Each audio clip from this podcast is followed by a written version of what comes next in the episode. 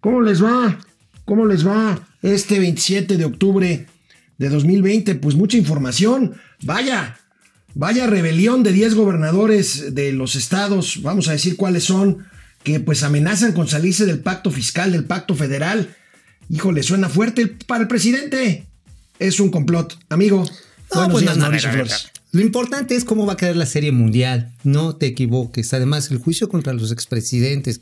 También es importante mencionar que la economía va a requete bien, que en marzo ya vamos a estar otra vez a Y que dos bocas, vamos a hablar de eso, este, es rentable. Pues aunque no lo creas, sí lo es. No, ahí nos va a echar un tiro, no, ahorita, tú déjate venir, güey. No, bueno. Que te doy, que aquí hay para ti y los que quieran. Eh, outsourcing. El presidente va a enviar una iniciativa para suprimir los outsourcing. Vamos a hablar de eso. Qué ganas de pelearnos con el tema. Qué ganas, hombre, qué ganas. Falleció la mamá de nuestro amigo José Ángel Gurría, exsecretario de Hacienda, actual secretario general de la OCDE. Un abrazo. Y en bueno, paz descanse. Pues la jefa de gobierno tiene COVID. Uy, no, oye, a ver, ¿robó? ¿Traicionó? ¿Es fifí o qué onda? Entonces. Bueno, empezamos. Esto es Momento Financiero. El espacio en el que todos podemos hablar. Balanza comercial. Inflación. Evaluación. Tasas de interés. Momento Financiero. El análisis económico más claro. Objetivo y divertido de Internet. Sin tanto choro. Sí. Y como les gusta. Peladito y a la boca. ¡Órale! ¡Vamos, réjete bien! Momento Financiero. Bueno, pues los gobernadores de Jalisco, Michoacán, Nuevo León, Chihuahua, Coahuila, Guanajuato, Tamaulipas, Durango, Aguascalientes y Colima, 10 gobernadores, ah. se manifestaron por separado, pero simultáneamente, y dijeron no estar dispuestos a tolerar más abusos. Se refieren, amigo, a los recursos que refieren de, que reciben de la federación. Y por ejemplo, al caso de los fideicomisos. Que se los han ido poquiteando, la verdad, desde hace dos años, pues ha venido disminuyendo la participación federal porque pues ahora la fórmula, bueno, no de ahora, desde hace tiempo, siempre privilegia a los estados con menor desarrollo y menor captación de impuestos, lo cual ha generado pues este incentivos muy perversos. Por ejemplo, Oaxaca no puede decir que sea solamente un lugar que tiene gente pobre. También hay gente que está haciendo muchos negocios, pero que no paga impuestos. Así Y al no pagar impuestos, pues reciben más dinero de los lugares como Tamaulipas, que fueron de los que se quejaron, que bueno, Tamaulipas, nada más por las aduanas, es el estado que más lana le mete al país. No, bueno, ¿y qué me dice? ¿por qué no vemos el listado de los estados? Ahí, ahí los tenemos. Mira, de entrada, Jalisco, Enrique Alfaro, Michoacán, Silvano Aureoles, Nuevo León, Chihuahua, Coahuila, Guanajuato, Tamaulipas, Durango, Aguascalientes y Colima. De entrada, amigo, Jalisco y Nuevo León, las dos, las dos entidades más industriales del país. Michoacán, el principal exportador de productos, por ejemplo, como aguacate. Guanajuato y Aguascalientes. ya, me vas agarrando la onda. Guanajuato y Aguascalientes son grandes clústeres este, industriales. Industriales. Colima de tecnologías de la información.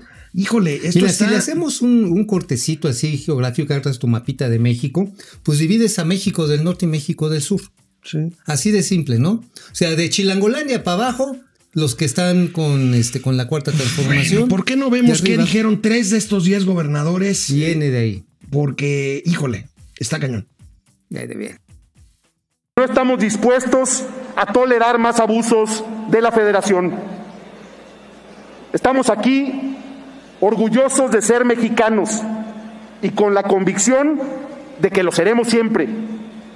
Pero ningún Estado libre y soberano que tenga un mínimo de dignidad puede seguir siendo parte de una federación cuando el gobierno de la República nos ignora, nos ataca, nos insulta y nos quita lo que nos pertenece. Estamos aquí porque el silencio ante los atropellos cotidianos a los que el gobierno federal ha sometido a los estados de la República solo legitima la visión centralista que borra las agendas locales de la discusión pública calificando a todo el que se atreva a cuestionar sus decisiones como corrupto y conservador, el presidente de México cancela todos los días por la mañana la posibilidad de reconciliar al país y construir una agenda de futuro. Estamos aquí para defender el presupuesto de Jalisco al que la federación pretende quitarle 9.200 millones de pesos respecto a lo que tuvimos en este año. Este es Enrique Alfaro. gobernador de Jalisco. Madres. Veamos qué dijo el Bronco. por generaciones, hoy están en riesgo. Porque si no apoyamos a aquellos que se dedican a la ciencia y la tecnología, ¿qué va a ser de este país? Cuando se denosta a los profesionistas y se dice que no se requieren porque el pueblo sabio y bueno sabe hacer todo. Cuando en cierta medida, cuando se habla del presupuesto, solamente se privilegia el sentido asistencialista, que destruye el corazón y la voluntad de cualquier persona. Y ahora veamos lo que dijo Diego Sinue de Guanajuato. Wow. Los 10 estados que integramos la Alianza Federalista pedimos diálogo al gobierno federal, pero no hemos recibido una respuesta positiva. Hoy queremos decirles que extendemos nuestra mano y que si no hay diálogo, estamos listos para dar la lucha legal y política. Al no escuchar a Guanajuato y a los estados que integramos la Alianza Federalista, se puede estar llevando a México al inicio del rompimiento del pacto federal y eso sería terrible para todo el país. Sí, sería terrible, amigo. ¿Y por qué no vemos lo que contestó hoy A en ver, la ¿se mañana? ¿tomó la mano? No. A ver, pues vamos a Vamos ver. a ver, el presidente de la República. ¿No se reuniría usted con ellos para tratar de... No, porque no hay materia. Los está atendiendo el secretario de Hacienda y yo no voy a permitir que utilicen la institución presidencial. Hay que cuidar la investidura. ¿Es un chantaje, presidente? Es eh, una actitud propia de la temporada electoral. No sé qué estén viendo, qué estén sintiendo, qué les estará pasando y andan muy nerviosos. Pero no solo ellos, sino el, frena uno, el frena dos, los medios, con excepciones, están buscando agruparse en contra de nosotros y están este, desatados. Oye, entonces la investidura presidencial sí es como para ir a saludar a la mamá del Chapo. Nada más, Nada más. No para reunirse con 10 gobernadores que están o pidiendo saludar que a atiendas. Nicolás Maduro. Híjole. Híjole. Volvemos después de una pausa, Canal 76 de Easy, de lunes a viernes 4 de la tarde. Momento financiero. Regresamos.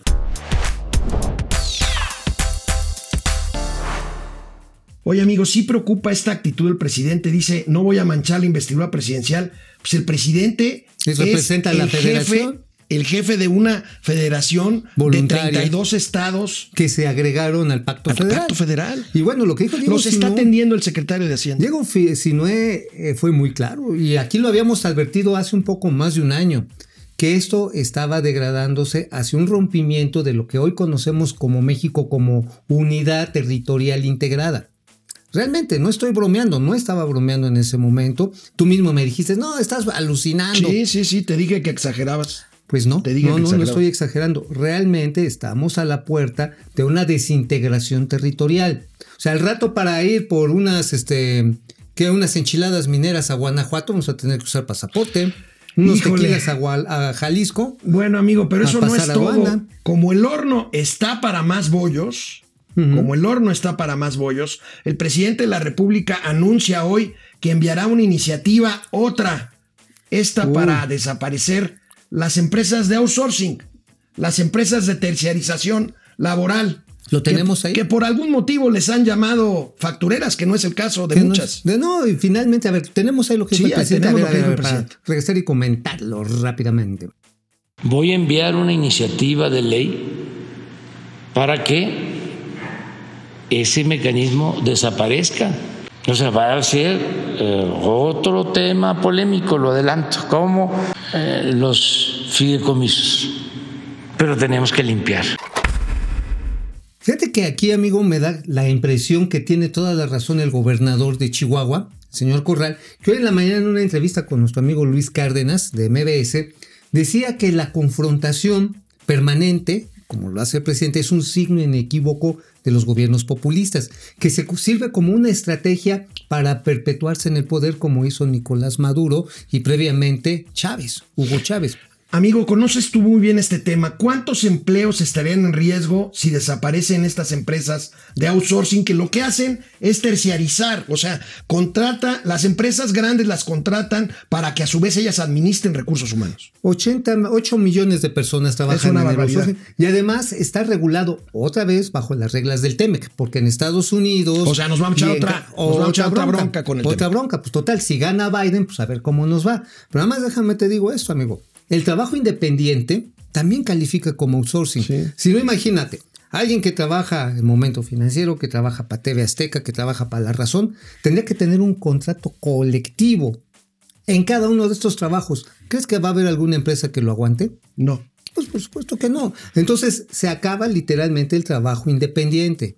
Esto, por supuesto, afecta a la clase media y a los profesionistas que, por cierto, han sido permanentemente denostados. Oye, pero pareciera que no estamos en una crisis en la que tenemos que tomar medidas para. No, no, no. Hay que- para- no, no, hay, que, hay que poner más obstáculos. Hay que poner obstáculos para lograr la cuarta transformación. No sé a qué transformación, ¿eh? Neta. Pero, bueno, pues, y hablando de obstáculos, pues vemos el tema energético y quiero que veamos, amigo, A por ver. favor, esta pieza de oratoria maestra que hizo la secretaria Ah, ya, de déjamela en Energía, paz, déjamela en paz, Rocío. Nale ayer. No te ¿Se metas con acuerdan mi del sofisma que dijo el presidente que las energías limpias son el sofisma? Vean esta réplica digna de Sócrates. A ver, no te metas con mi chío. Rocío Nale.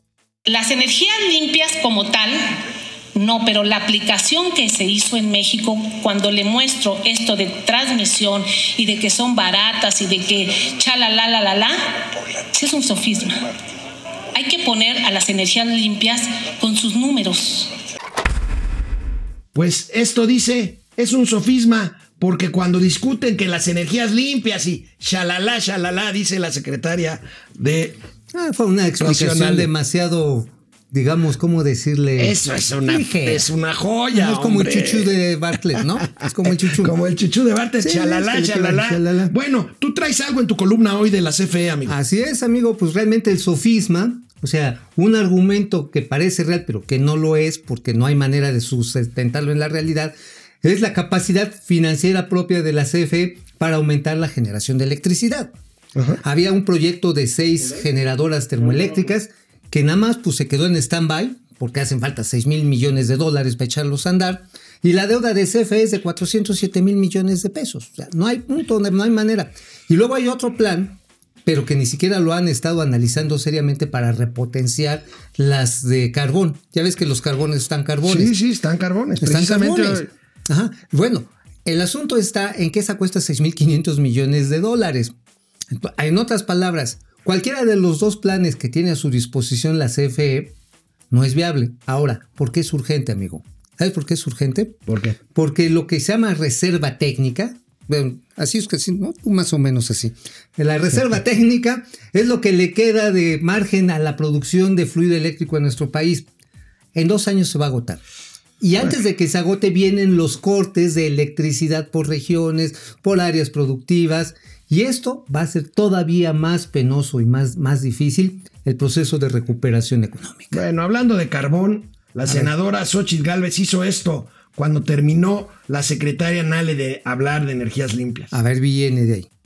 Esta segunda ronda eh, terminamos la comparecencia de la secretaria ingeniera Rocío Nale García y clausuramos la reunión al carbón Pamé. Ah, qué bueno. Órale, se metieron con mi senador Guadaña. Y le dieron ahí, pues, ¿qué es para él una canastita de carbón? ¿Cuánto produce él? No, pues él, carretazo. Bueno, va a ver, firmó un contrato con la CFE de dos mil melones de pesos. Pues imagínate. Oye, amigo, la secretaria Nale ayer se voló la barda porque aparte del shalala, anunció que se va a construir una planta nuclear en Baja California, está en Es proyecto. nuclear, pero Jacobo, también es nuclear. Oye, También pero eso es dijo, bueno, ¿eh? también, también, bueno, sí, o sea, Sí, yo, creo en la energía nuclear. Pues ahí está, o vas a decir, ay, no, es como, es como las vacunas. No, el no, gobierno no. me va a poner un chip aquí en el Shalala, cuello. shalala, shalala. Ándale, sí, no, pues o sea, la energía Sobre la nuclear refinería Dos Bocas, la secretaria Nale habló de la supuesta rentabilidad de este proyecto con sentido de la cuarta transformación. A ver, ¿qué dijo? La rentabilidad de Dos Bocas sí trae una tasa de retorno del 14%. Es una tasa de retorno alta. Nos estamos apurando porque eh, la tasa de retorno va ligada al tiempo de ejecución. Entre un proyecto se tarde más, baja su tasa de retorno. Entonces nos urge hacerla, el presidente no quiere dejar ninguna obra para el siguiente año y que la tasa de retorno sea la adecuada y operando bien, en cuatro años se va a pagar sola. Pues mira, aunque te parezca increíble, sí es de 14%. Y no dicho por Rocío Nale. ¿Sabes quién me lo dijo? ¿Quién? El señor Murrieta, el Carlos Murrieta, el exdirector de Pemex, de Pemex Refinación. Lo calculó Bueno, así, ¿y sabes por qué? Por la de- diferencia en el costo de importación. Regresamos, esto es Momento Financiero. Economía, negocios y finanzas para que shalala, shalala, shalala.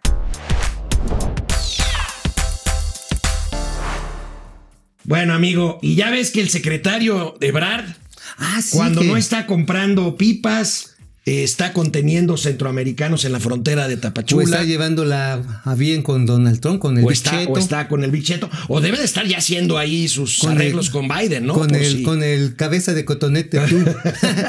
Bueno, hoy el, el secretario Ebrard, el multitask, habló del avance de la vacuna anticovid en el mundo. el doctor Ebrard. No tiene buenas noticias. Uy.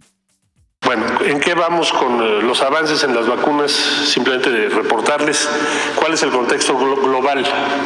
Estados Unidos ya presentó su plan de vacunación, se están haciendo los planes de vacunación por entidad federativa y sus autoridades que nos tienen, como ustedes saben, informados cada día, están eh, iniciando su programa de vacunación eh, o lo tienen previsto así para cuando muy tarde el mes de enero. Si tienen una buena noticia respecto a vacunas autorizadas a fines de diciembre, lo harán a fines de diciembre y si no, en enero. ¿Cuál es el peor escenario? Que no se tenga una vacuna segura hasta el mes de marzo. ¿Cuál es el mejor escenario? Que se tenga a fines de diciembre una vacuna que funcione. O sea, vacuna segura hasta marzo.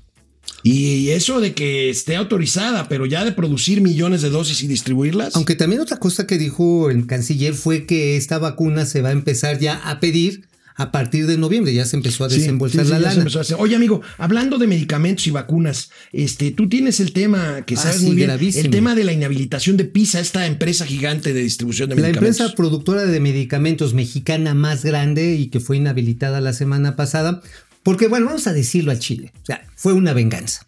Como se acostumbra en las políticas públicas de este país, es venganza.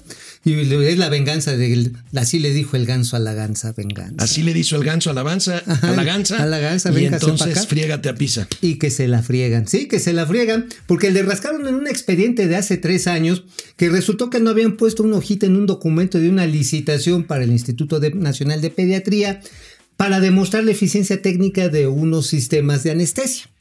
Una falta administrativa. Y bolas, Perico, que los inhabilitan 30 meses. ¿Cuál es el objetivo de esta inhabilitación? Pues la venganza que quiere tomar Hugo López Gatel y también el secretario Jorge Alcocer, que acusan de que ellos estuvieron detrás del desabasto de oncológicos. Ahora, no inhabilitarla posibilita más el desabasto en una empresa que tiene una gran cantidad de, de medicamentos precisamente a su cargo para producir y distribuir. Ahora, si me dejas pensar mal, porque digo, hay que pensar mal, pues esto lo saca del proceso de compras consolidados que está haciendo el Quién Sabe junto con la UNOPS. quién sabe. El Quién Sabe y la UOPS, la UPS. Bueno, ¿por qué? Porque de esa manera van a poder comprar en Pakistán, en Vietnam, en China, en la India. A ver cómo. Y yo sí puedo asegurar algo, amigo. Vamos a ver episodios como los de la vacuna, la vacuna de los oncológicos argentinos podridos que se robaron. Lo vamos a estar viendo muchas veces el año que viene, lamentablemente. Y esto va a exacerbar Híjole. el Bueno, déficit. vamos a pasar lista. Hoy, A ver, hoy sí, es un día todos, intenso todos. En, esta, en este programa. Aurora Jarillo, buen día. Héctor Martínez. Hola, hola. ¿Qué creen ustedes que deben hacer las empresas que Pemex no les están pagando? Pues demandar, ¿no? Pues de ma- es que sabes que si te peleas con la cocinera, Sí. o sea, es moñoñongo muerte. Sí, no, pues muerte, pues primero, Pero primero ñoñongo. Moñoñongo.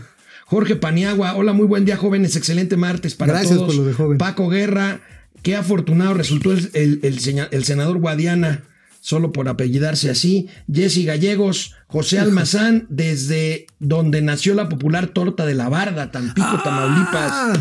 También las jaivas rellenas. Uh, Alejandro Méndez desde. Querétaro. Víctor Manuel Sapien. Pili Sanz. Pili, Hoy gracias. la audiencia de Irma Sandoval. ¿Qué tantos trapitos le van a sacar? Pues a ver cómo le va a Irma Sandoval, ¿no? No, En- pero John Ackerman seguramente va a estar a la defensa de las propiedades que la revolución les hizo favor de obsequiar. ¿Tomará la tribuna John Ackerman? No, él va a tomarse pero unas chelas afuera asesorando a Laura la Ochoa. En el Senado sin cubrebocas ni distancia, ahora sí hay emergencia. Acabamos de decir que la jefa de gobierno dio positivo a COVID-19, la jefa de gobierno de la Ciudad de México. Esto es serio, lo decíamos desde ayer, ¿eh? Aguas, ¿eh? Este, aguas. Eh, depredador mercenario, Depre, ¿cómo estás? Si dicen que hay abundancia de gasolinas, ¿no se supone que deberían bajar los precios de la misma? En términos reales sí, pero no lo bajan por el IEPS con el cual la Secretaría de Hacienda se mete un barote, más o menos como 230 mil melones de pesos anualmente, por puro IEPS. Francisco Guerra, aquí temblando con el incremento de los contagios. Excelente martes. ¿Será tarde para buscarle al carbón? Ah, pues qué carbón. Aunque te sea para que me den una embarradita de pastel, dice Paco Guerra. Pues, pues si quiero te embarraditas. se Pues la pongo. vacuna pakistaní esta de la que hablabas tú, Ah, ¿no? sí, no, pues órale, sí, pues esa total, pues, si te pones así todo. Fabio Ramírez, el pobre loco, insiste en disminuir a quienes se está levantando en su en, en- en contra en contra de su autoritarismo bravucón. A mí me parece la actitud del presidente preocupante. ¿Y sabes qué me ¿eh? más preocupante? Que, por ejemplo, el nuevo dirigente de Morena, Mario Delgado. Mario Delgado, ya está como Mario Moreno Cantinflas. O sea, nada más repitiendo y revolviendo lo que dice el presidente, cuando debería ahorita de privar, de veras, un ánimo federalista. Es decir, a ver, vamos a tranquilizarnos, vamos a ver, porque repito, la integridad territorial de este país está en riesgo. No es broma, es una verdad. Híjole. ¿Eh? En Es YouTube. Ari Loe, Juan Ramón No, Shalom, Shal- Salom, muy, buen, muy buena tarde, muy buen día. Tercer Hola. Imperio Mexicano, ¿cómo estás? Hace mucho no te veía por aquí. Es cierto. Pedro Alberto Lucero Cepeda, buen día, excelente día. ¿Se empeda o qué? No, eh, Lucero Cepeda. Ah, ah, bueno. Pedro Alberto Lucero fin de Cepeda. semana. No seas envidioso. Tercer Imperio Mexicano, sí. Leti Velázquez. Gracias a Dios por un día más. Se ve que la situación en México está muy complicada. Sí, Sí, lo está. Javier Piñón, el dúo dinámico de las finanzas. Muchas gracias, señor Piñón. Enrique Señor. Herdes, Héctor Fernando Leal García. Un saludo cordial y respetuoso. Muchas gracias. Oye, te manda saludos su hermano Guillermo, otra vez. Enrique Herdes, shalom, shalom. Shalom. Leoín, eh, buenos días. ¿Cómo amaneció el cuerpo técnico? Pues, ¿por qué? Este, Pues allá los amigos de la consola y del audio y del sonido. Siempre están al sí, pie del cañón, sí, de pronto se medio apenzonzan, pero O bueno, los vieron ayer en algún antro clandestino, se supone que no debe de haber antros abiertos. No, pues. pues las fiestas covidiotas son a toda más. Bueno, amigo, oye, este, hablemos del turismo de reuniones en México. El turismo este de congresos, de convenciones y de estímulos para empresas perderá poco más de 10 mil millones de dólares. Pues es que ahorita quién quiere hacer un congreso. O sea, ahorita todos son webinar y que si son, que si una reunión virtual y que Zoom. Ahora sí que qué webinar, ¿no? Qué webinar, sí, porque antes ibas y cuando menos una galletita, un A ver, cafecito. tenemos una tabla por ahí interesante que eh, elaboraron nuestros amigos del financiero. Ahí tenemos, Uf, amigo, reuniones corporativas, casi 4 mil millones de pesos de pérdidas, ferias, ferias o expos. congresos, otras reuniones. Pero- Hijos, ibas, por ejemplo, a las expos y mira, pues te regalaban que la plumita, que el recuerdito, que la bolsita y las edecanes y los edecanes, pues de buen ver y muy amables. de las edecanes y los edecanes. de Claro, buen hay hombres edecanes. Yo he trabajado de eso, amigo. ¡Ay! No, bueno, va a ser una convención de mecánicos, ¿no? No, una convención de Halloween. Nos vemos mañana aquí en Momento Financiero, por favor. Cuídense, usen el cubrebocas. Nos vemos mañana. Neta. Vamos, réjete bien. Momento financiero.